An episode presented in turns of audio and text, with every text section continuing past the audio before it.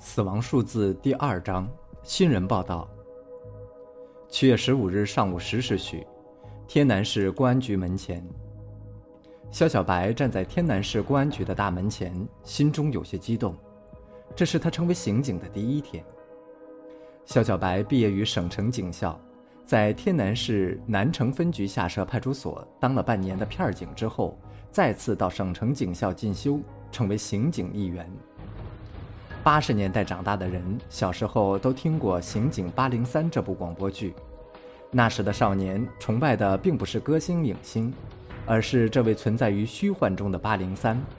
肖小白也是听着这部广播剧长大的，他从那时起就有了当警察的梦想。长大了之后，他才知道警察还是分了很多种，于是他的梦想变成了当刑警。如今他终于如愿以偿。以优异的成绩毕业，并分配到天南市公安局刑警支队。不过，能进入刑警支队也有一部分运气所在，是因为天南市一名老干警今年要退休了，支队需要补充新鲜血液，肖小白恰好赶上了这个时机。刑警大队的办公室在一楼，肖小白很快找到了自己的目的地。打扰一下，我是来报道的。肖小白敲了敲办公室的门，办公室里总共有三个人，两男一女，男的有一个已经头发花白了，看来退休的就是他。另外一个男的挺年轻的样子，大概三十多岁。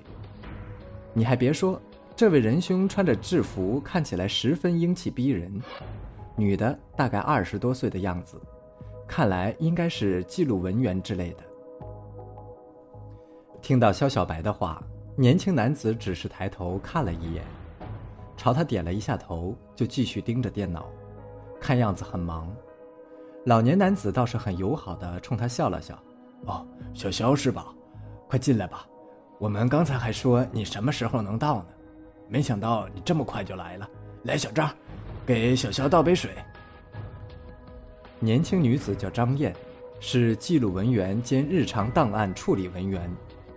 老年男子叫王秋生，是一名老干警了，他马上就要退休了。等到肖小白正式上岗，他就退休了。年轻男子叫韩冰雨，是刑侦大队队长，看得出是十分年轻有为的年轻人。交了报道证之后，就是小张领着他一阵忙碌，照相、填档案，一大通乱七八糟的事情。忙完这些后，已经中午了。张燕家就在附近，到点儿准时走了。肖小白出了公安局，在两条街之外找到了一家麦当劳，解决了温饱问题。下午回到办公室，小张就交给他一大堆的规章制度文件，让他仔细阅读。肖小白也知道这是每个新到岗的人员必须经历的，于是他就老老实实的将自己的脑袋埋入这一堆文书，学习起十几份。各异的规章制度。刚没看两章，急促的电话铃响了起来。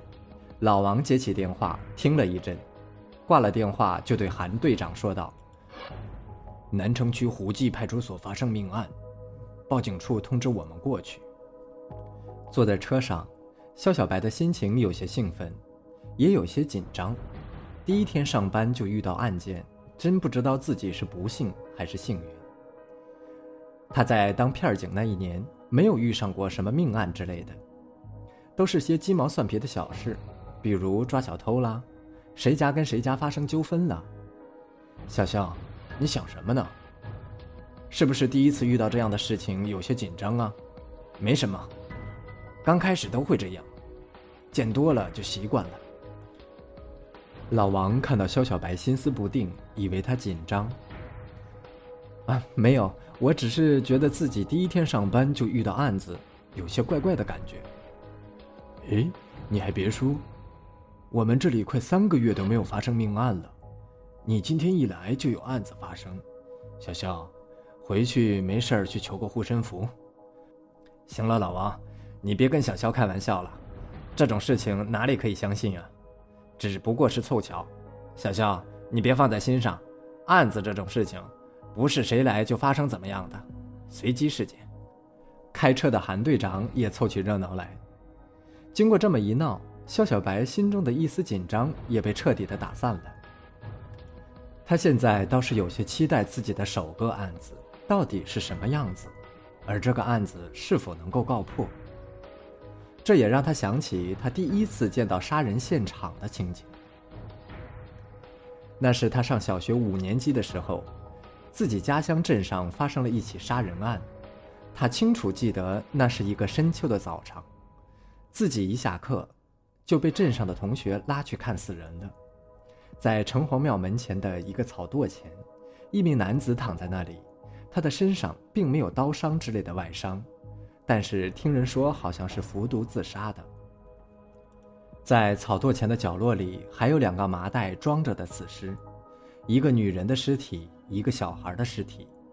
女人被凶手用刀砍成三截，而小孩子的脑袋被人用刀从背后砍断，只留下咽喉的地方连着。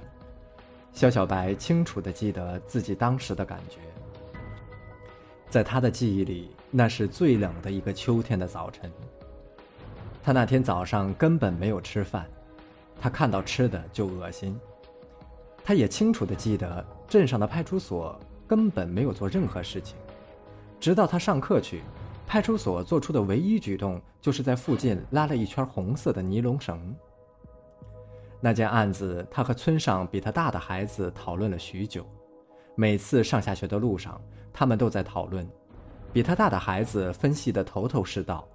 他们说，这三个人是被谋杀的，并不是谣传的说男子杀死自己的妻子和儿子，然后服毒自杀，因为。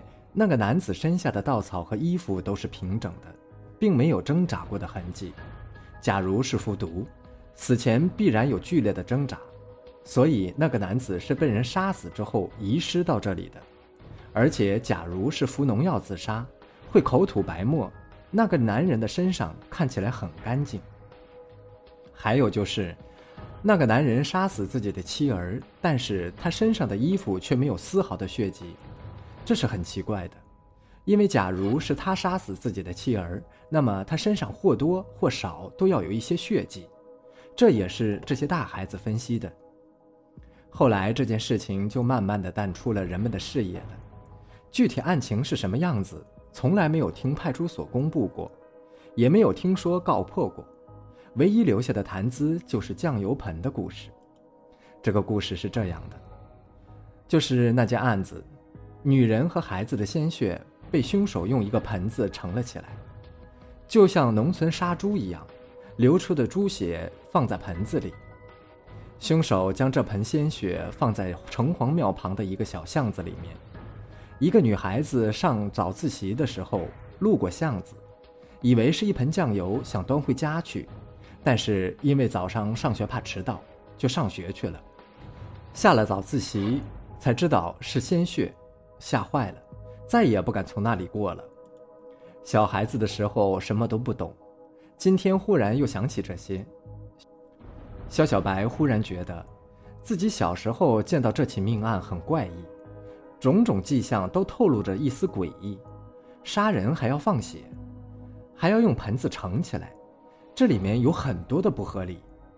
不过已经过去十几年了，这件案子也许早已成了无头悬案。自己当时还小，也没有听说过这起案子是否告破过，应该是没有的。肖小白忽然在心中叹息：十多年了，不知道死者的亡魂是否安息。